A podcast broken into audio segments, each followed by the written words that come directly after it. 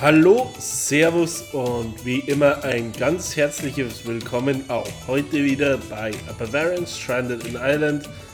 Tipps und Tricks für Deutschsprachige zum Leben in Irland. Wie versprochen melde ich mich jetzt nach zwei Wochen wieder, also mit zwei Wochen Abstand zur letzten Episode und damit will ich euch ganz herzlich begrüßen zur Episode 9, in dem es heute um Banken in Irland geht, beziehungsweise um Bankkonten. Vielleicht als kleine Anmerkung meinerseits vorab, falls ihr euch vielleicht wundert, wenn meine Stimme etwas verändert klingt oder vielleicht zwischendurch leicht bricht, liegt es nicht vielleicht daran, dass ich es am Wochenende übertrieben habe, sondern vielmehr daran, dass mich in der vergangenen Woche eine doch ziemlich üble Erkältung heimgesucht hat. Ich war doch mehrere Tage außer Gefecht habe auch tatsächlich zwei Tage während der letzten Woche nicht gearbeitet. Es ist inzwischen deutlich besser, aber leichte Spuren an der Stimme sind wahrscheinlich immer noch zu hören, genauso wie auch die Nase nach wie vor etwas läuft. Es soll aber heute nicht um typisch frühherbstliche Erkältungserkrankungen gehen, sondern wie gesagt um Banken in Irland. Ähm, und wie immer habe ich euch das Thema in einige Teilbereiche zerlegt. Sind zum einen und wahrscheinlich auch mit der wichtigste Punkt, welche Banken gibt es denn überhaupt auf dem Markt? Da habe ich euch die vier verbreitetsten mal herausgesucht und stelle euch diese mit ein bisschen Info vor. Als kleine Randnotiz sage ich auch etwas zu zwei weiteren Banken im Norden. Weil wir bei der Verfügbarkeit auch ein bisschen aufs Filialnetz und die Verbreitung der einzelnen Banken eingehen werden, bietet sich es natürlich an, auch zur, ja, zur Erreichbarkeit, zur Verfügbarkeit von Banken etwas zu sagen. Ein Thema, das mit Sicherheit für viele von euch ein Stück weit eine Frage ist. Zum einen ganz allgemein in Zeiten der Digitalisierung, wo auch Themen wie Online-Banking immer verbreiteter werden. Zum anderen ist es aber vielleicht doch auch aus ganz praktischen Gründen einfach wichtig, wenn es darum geht, für welche Bank ihr euch denn entscheiden sollt.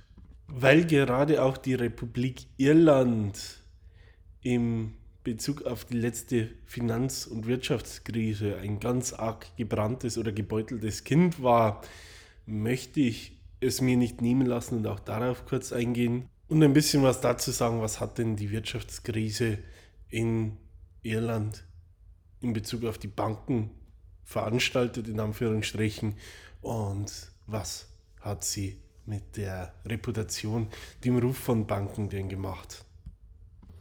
Weil es aber für viele ganz primär, gerade für viele, die vielleicht neu im Land sind oder eben gerade an Auswanderungsplänen arbeiten, es die wichtigste Frage ist, überhaupt ein Bankkonto zu eröffnen. Ähm, gehe ich dann auch nochmal kurz darauf ein, was brauche ich denn überhaupt, um ein Bankkonto in Irland zu eröffnen. Dazu kommt dann noch der Punkt, der für viele neben der Erreichbarkeit bzw. Verfügbarkeit einer Filiale der wichtigste sein dürfte, wenn es darum geht, sich für eine bestimmte Bank zu entscheiden, ist das Thema Kontoführungsgebühren. Und auch da werde ich einen kleinen Vergleich mit anstellen, beziehungsweise euch einen kleinen Überblick über die Kontoführungsgebühren der einzelnen Banken geben. Zum Abschluss gibt es dann, wie ihr das ja von anderen Themen auch schon kennt, wieder ein kleines persönliches Fazit bzw. ein paar Empfehlungen, was ihr denn in Betracht ziehen sollt, solltet, wenn ihr euch für eine Bank entscheidet. Nachdem ich jetzt wieder, wie so oft, viel länger vorneweg geschwafelt habe, als es mir eigentlich selber lieb war, gehen wir damit direkt zum ersten Punkt über. Und der lautet, welche Banken sind denn überhaupt auf dem Markt vertreten? Als erstes möchte ich da die Bank benennen, bei der ich auch selbst Kunde bin. Es handelt sich um die Bank of Ireland, eine landesweit agierende Bank mit ungefähr 250 Filialen, wie es aktuell heißt damit also einem sehr gut ausgebauten Filialnetz. Wenn man bedenkt, dass die Republik Irland ungefähr 5 Millionen Einwohner hat, bedeutet das, dass auf ungefähr 20.000 Leute eine, äh, eine Filiale der Bank of Ireland kommt. Der zweite Teilnehmer im Rennen ist AIB, früher auch als Elite Irish Banks bekannt. Ähm, welcher der beiden, also ob Bank of Ireland oder AIB, nun das größere Filialnetz hat, ist ein sehr strittiger Punkt, weil es dafür unterschiedliche Betrachtungswinkel gibt.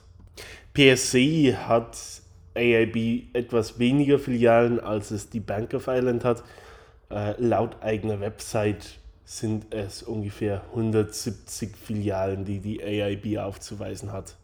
Hier ist es aber so, dass sie quasi Kooperationspartner von Ampost, der nationalen irischen Postgesellschaft ist und damit auch Bankdienstleistungen in 920 Postfilialen anbietet. Damit also wirklich ein sehr, sehr großes Netzwerk zur Verfügung stellt. Von dem her, um hier einen neutraleren Vergleich bieten zu können, hätte ich wahrscheinlich ähm, statt der Filialzahlen doch eine Zahl an geführten Konten bzw. Kunden ähm, anführen sollen, aber da wäre auch wahrscheinlich wieder der Zahlensalat zu groß geworden. Deswegen dieser doch etwas vereinfachte Vergleich. Beim dritten Teilnehmer des Marktes handelt es sich um Permanent TSB, eng verwoben mit der britischen Bank TSB. Tatsächlich handelt es sich aber hier um eine gemeinsame Tochter des irischen Staates und der Versicherungsgesellschaft Irish Life. Der vierte Name im Ring lautet Ulster Bank. Wie sich viele von euch, gerade diejenigen, die sich mit der irischen Geografie etwas auskennen, denken können, handelt es sich hier auch um eine Bankgesellschaft, die eng mit dem Norden verbunden ist. In der Republik Irland führt Ulster Bank aktuell 88 Filialen, will sich aber laut meinem letzten Kenntnisstand vom, äh, vom irischen Markt zurückziehen heißt, diese 88 Filialen in der Republik Irland werden vermutlich zeitnah an andere Banken übergehen. Demnach, was ich vernommen habe, sollen allein 25 davon an Permanent TSB gehen. Was allerdings mit dem Rest passiert, kann ich euch aktuell leider nicht sagen. Neben den 88 Filialen in der Republik Irland hat Ulster Bank wenn ich das korrekt vernommen habe, aktuell rund 90 Filialen in Nordirland. Ist also auf dem kleineren nordirischen Markt damit also auch sehr, sehr gut vertreten. Was damit auch schon meinen Exkurs, was die weiteren Marktteilnehmer im Norden betrifft, einleitet. Ähm, vorneweg ist zu sagen, dass auch die anderen am Markt vertretenen Banken aus der Republik Irland entweder direkt oder über Kooperationspartner auch am Markt im Norden zu finden sind, so eben, wie vorhin gesagt, die Bank of Ireland, die AIB und auch Permanent TSB. Diese bilden also gemeinsam mit der gerade benannten Ulster Bank in Nordirland damit schon ein relativ ansehnliches Netz. Hinzu kommen dort aber auch die spanische Großbank Santander mit meines Wissens aktuell 21 Filialen, genauso wie die Danske Bank mit 28 Filialen, die als Großbank, wie die Fußballbegeisterten unter euch vielleicht auch wissen, Namenssponsor der ersten Liga in Nordirland ist, der Danske Bank Premiership. Das aber nur als, kleine, als kleiner Funfact am Rande. Damit gehen wir auch direkt über zum nächsten Punkt, die Verfügbarkeit. Wir haben ja jetzt bei der Vorstellung der einzelnen Banken schon das Thema Filialnetz mit angesprochen, was, denke ich, auch eine ganze Menge über die Verfügbarkeit, die Zugänglichkeit der Banken im Lande aussagt. Besonders verfügbar und das im ganzen Land sind natürlich die Banken mit dem größten Filialnetzwerk und da stehen, wie wir gerade erörtert haben, die Bank of Ireland und die AIB ganz vorne. Auch wenn die AIB im letzten Jahr die Schließung von 15 Filialen veröffentlicht hat bzw. bekannt gegeben hat. Was dazu aber zu sagen ist, ist, dass die Verfügbarkeit flächendeckend wohl verhältnismäßig wenig beeinträchtigt wird, weil die Filialen soweit ich mitbekommen habe, tatsächlich ausnahmslos den urbanen Ballungsräumen um Dublin und Cork zu finden sind. Betroffen sind, wie gesagt, 15 Filialen. Die Verfügbarkeit auf dem Lande ist damit also wenig beeinträchtigt, was meiner Meinung nach essentiell wichtig ist. Allgemein, das Thema Filialnetz ist ein, denke ich mal, ziemlich schwieriges. Wir haben das Thema Online-Banking, was immer größer wird. Und gerade meine Generation nutzt wirklich Filialbanken, denke ich, relativ wenig in den meisten Fällen. Ich gehe dabei einfach mal von mir selber aus. Ich habe mein Konto 2019 in Person in einer Bank of Ireland Filiale eröffnet, war seitdem aber, soweit ich mich erinnern kann, nicht viel öfter als zweimal auch wirklich in einer Filiale Einmal davon, weil ich Hilfe brauchte, einen Check einzulösen, was normalerweise auch am Automaten möglich ist, ich aber ganz einfach am Prozess des Automaten gescheitert bin. Man darf dabei aber nicht die vielen Älteren vergessen und diese werden ja eher mehr als weniger in unserer Gesellschaft. Klar, muss man sagen, die Älteren, die jetzt vielleicht im mittleren Altersbereich sind, sind auch digital sehr, sehr fit, aber Menschen, die heute bereits jenseits der 70 oder vielleicht sogar 80 sind, sind doch oft nicht unbedingt technikaffin. Und von die, für die ist Online-Banking doch sehr, sehr häufig ein ähm, Buch mit sieben Siegeln, wie ich es mal nennen würde. Was die Erreichbarkeit einer Filialbank doch unabdingbar macht und damit die Verfügbarkeit von Filialbanken doch als ersatzlos darstellt. Meiner Meinung nach. Aber es geht ja hier nicht um meine Meinung, sondern in erster Linie um Fakten und damit zurück zum eigentlichen Thema. Und in, der, in einer vorausgreifenden Zusammenfassung zu sagen, ist die Versorgung mit Bankfilialen meines Erachtens in Irland sehr, sehr gut. Wenn man die, wenn man die hauseigenen Filialen der vorhin vorgestellten großen vier Banken zusammenzieht, sind wir dabei ungefähr, ja, ich würde behaupten, 600 Filialen. Hinzu kommen dann noch die ungefähr 900 mit der AIB verbandelten Postfilialen. Heißt, wir kommen auf ein gesamtes Filialnetz von ungefähr 1500. Wenn man das auf eine Bevölkerung von 5 Millionen herunterbricht, kommt man zu dem Schluss, dass auf ungefähr 3000 Menschen eine Bankfiliale kommt.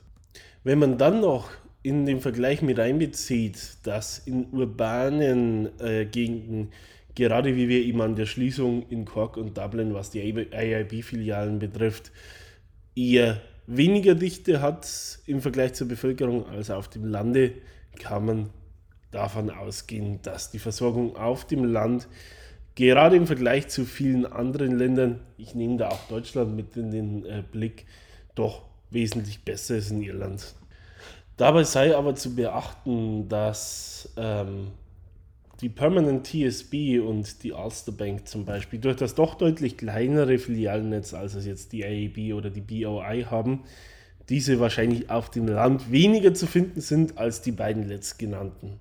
In der Praxis bedeutet das, dass ihr eigentlich fast sicher davon ausgehen könnt, wenn ihr in einem Ort mit 500 Einwohnern wohnt, dass ihr zumindest eine Postfiliale habt, wo ihr als IIB-Kunde finanziell äh, gut versorgt seid, indem ihr filial betreut seid in einem Ort mit 1 bis 2000 Einwohnern dürftet ihr ziemlich sicher eine der beiden Banken als Filiale vorfinden. Genauso in einer kleineren Stadt mit 5 bis 8000 Einwohnern wahrscheinlich sogar alle beide. Und in einer mittelgroßen Stadt werdet ihr vermutlich freie Auswahl haben zwischen Filialen aller genannten Banken. Ich glaube mich gut zu erinnern, dass in Dundalk mit seinen 40.000 Einwohnern, wo ich ja einige Zeit gelebt habe, die AIB mit zwei, wenn nicht gar drei Filialen vertreten war. Im richtig urbanen Bereich ist, stellt sich die Frage dann sowieso nicht mehr. Ich kann nur sagen, in meiner Süddubliner Wohngegend habe ich fußläufige Erreichbarkeit von zwei oder gar drei Bank of Ireland Filialen. Genau. Ich habe, ich weiß, ich habe jetzt hier etwas ausgeschweift. Ich wollte die Situation aber tatsächlich so anschaulich wie möglich darstellen. Ich hoffe, das ist mir einigermaßen gelungen. Weil wir uns heute über Banken unterhalten, es werden sich viele vielleicht schon beim Stichwort gedacht haben, aber auch mir drängt sich wirklich so dieser Gedanke auf, wenn ich Irland im Zusammenhang mit Bank höre, denke ich ganz unweigerlich an die Bankenkrise von 2008 und den Folgejahren. So ist es auch bis heute im Kopf vieler Iren. Viele meiner Zuhörer dürften sich recht plastisch daran erinnern, aber dennoch, gerade vielleicht für die Jüngeren unter euch, möchte ich meinen, ich meine, ich war selber 2009 erst 16 Jahre alt, von dem her möchte ich das Ganze vielleicht nur mal im ganz kurzen Überblick etwas genauer darstellen. Was ist damals passiert? infolge der internationalen Immobilienkrise, die gerade auch den im keltischen Tiger boomenden Immobilienmarkt Irland relativ stark betroffen hat, ähm, gingen einige Banken doch relativ nah an dem Rande der, der Insolvenz bzw. der Illiquidität. Als Folge zum einen äh, unkalkulierbare Risiken äh, unkalkulierbarer Faktoren, die von außen herankamen, aber genauso aufgrund von internem Missmanagement, das über Jahre, wenn nicht gar Jahrzehnte Bestand hatte. Ich möchte dabei gar nicht weiter ins Detail gehen, aber so viel zur Vorgeschichte. In der Praxis brach sich das Ganze in der Gestalt Bahn, dass im Jahre 2009 zunächst massive Einlagesicherungen auf Kosten des Staates gewährt wurden, in, in der weiteren Folge dessen dann die Anglo-Irish Bank abgerollt wurde bzw. abgewickelt wurde, auch unter entsprechender staatlicher äh, Absicherung. Und der Vorsitzende der Finanzaufsicht, Patrick Neary, im Jahre oder Anfang des Jahres 2009 zurücktrat. Dies war aber nur die Spitze des Eisbergs. Folge waren Finanzspritzen für quasi den gesamten Sektor auf Kosten des Steuerzahlers. Unter anderem haben Bank of Ireland und AIB im Rahmen des ganzen Initial-Finanzspritzen äh, von jeweils 3,5 Milliarden Euro erhalten. Macht in Summe 7 Milliarden Euro auf Kosten des Steuerzahlers. Im Zuge der folgenden Immobilienentwertung und Implosion des Kreditmarktes wurde auch die Konjunktur dementsprechend beeinflusst, sodass Irland als Gesamtes in eine Jahre dauernde Rezession, die sich erst ab 2013, 14 sich wieder beruhigte, rutschte, was den Verlust zigtausender Arbeitsplätze zur Folge hatte und dementsprechend eben in den Sozialkassen verursachte und allgemein die Konjunktur des Landes äh, doch deutlich negativ beeinflusst hat. Und somit Irland in eine Position brachte, die das kleine Land von europäischen Hilfen im Gesamtwert von 90 Milliarden Euro abhängig machte, um das Land äh, finanziell zu retten und wieder in die Spur zu bringen.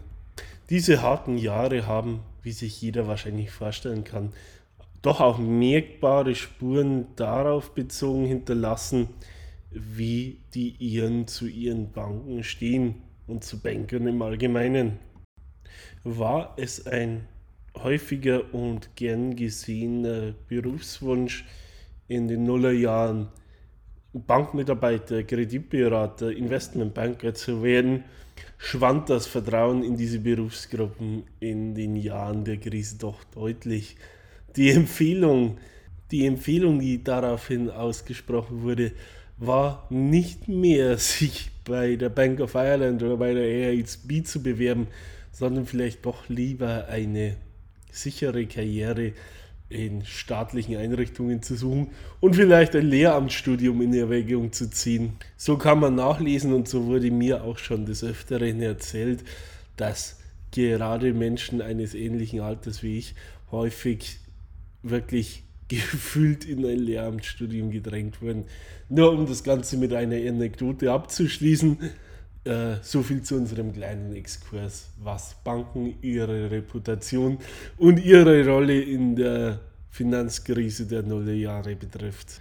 Da oft über Banken geflucht wird, wir aber alle doch ein Konto dort brauchen, möchte ich gerade für diejenigen, die neu in Irland sind oder vielleicht noch am Umzug basteln, jetzt aber mal ganz grob zusammenfassen, was brauche ich eigentlich, um ein Konto bei einer Bank zu eröffnen und das unabhängig vom Kreditinstitut.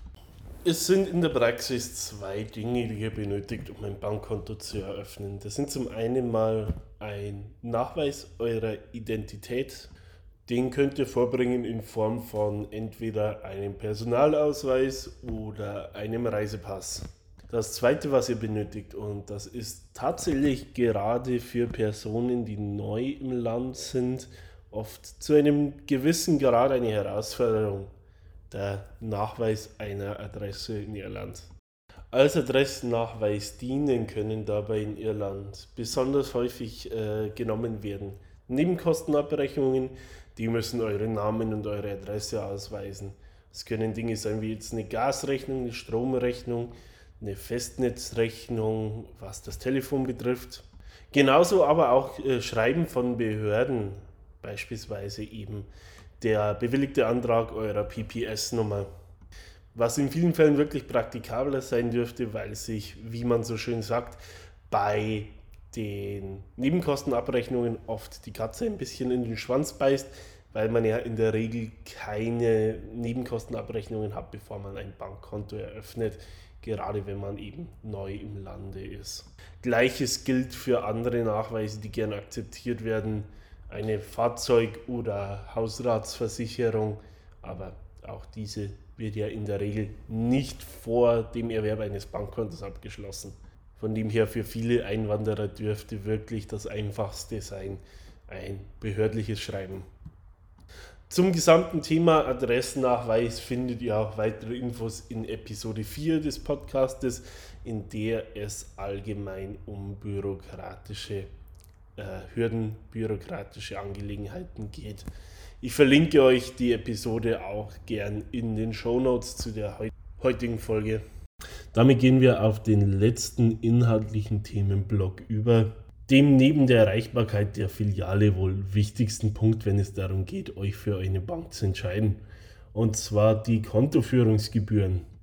In den letzten Jahren, wo ja die Leitzinsen konstant niedrig waren, wurden in vielen Fällen Kontoführungsgebühren zu einem notwendigen und probaten Mittel für Banken, um ausreichend Umsätze aus dem Privatkontensektor zu generieren, um quasi die Kosten entsprechend zu decken.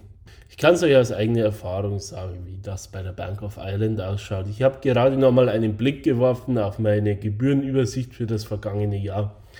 Und zwar gestalten sich die Gebühren für ein Girokonto bei der Bank of Ireland wie folgt.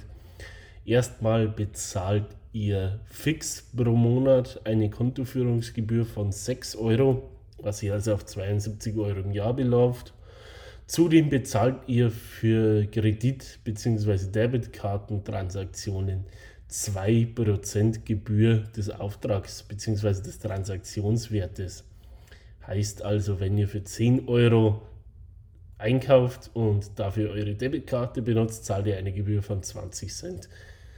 Gedeckelt ist das allerdings auf einen Gebührenwert von 11,43 Euro, was mit anderen Worten bedeutet, wenn ihr für mehr als 558,60 Euro mit der Karte einkauft, zahlt ihr niemals mehr als 11,43 Euro an Gebühren. Mit anderen Worten seid ihr da, wenn ihr die Kontoführungsgebühr und die Kartentransaktionsgebühr zusammenzahlt, äh, zusammenzählt und häufig mit der Karte bezahlt, doch ziemlich zügig bei einem dreistelligen Betrag pro Jahr, den ihr an eure Bank abführen dürft. Bei der AIB sind die Gebühren etwas anders gestaltet. Hier bezahlt ihr zwar bloß 4,50 äh, Euro an fixer Kontoführungsgebühr für ein Quartal oder ein angefangenes Quartal, bezahlt dafür aber innerhalb Irlands fix 20 Cent ähm, für einen Kredit- oder Debitkartenkauf, äh, eine Direktüberweisung oder eben eine kontaktlose Transaktion Also sprich, wenn ihr mit der Karte tappt. Wenn er Geld abhebt, zahlt ihr hier fix 35 Cent. Wenn ihr dahingegen mit Hilfe eines Mitarbeiters Geld abhebt oder einen Scheck ein- oder auszahlt, sind es 39 Cent, die ihr berappen müsst. Und bei einer internationalen Kreditkartenzahlung sind es mindestens 45 Cent, maximal aber 11 Euro oder in anderen Worten 1,75% des Transaktionswertes, wenn er mit der Karte im Ausland bezahlt. Weil die Fixgebühr doch deutlich niedriger ist mit 18 Euro im Jahr, also nur ungefähr ein Viertel der Bank of Ireland ausmacht, erscheint die AIB gebührenmäßig deutlich günstiger. Aber wenn er doch häufig Bargeld abhebt oder mit der Karte bezahlt, dann läppern sich die Summen auch hier relativ schnell. Heißt, am Ende des Tages dürftet ihr wahrscheinlich gebührenmäßig in einem ähnlichen Bereich aussteigen. Vielleicht äh, minimal günstiger, doch aber so viel traue ich mich zu behaupten, im oberen zweistelligen Bereich landen.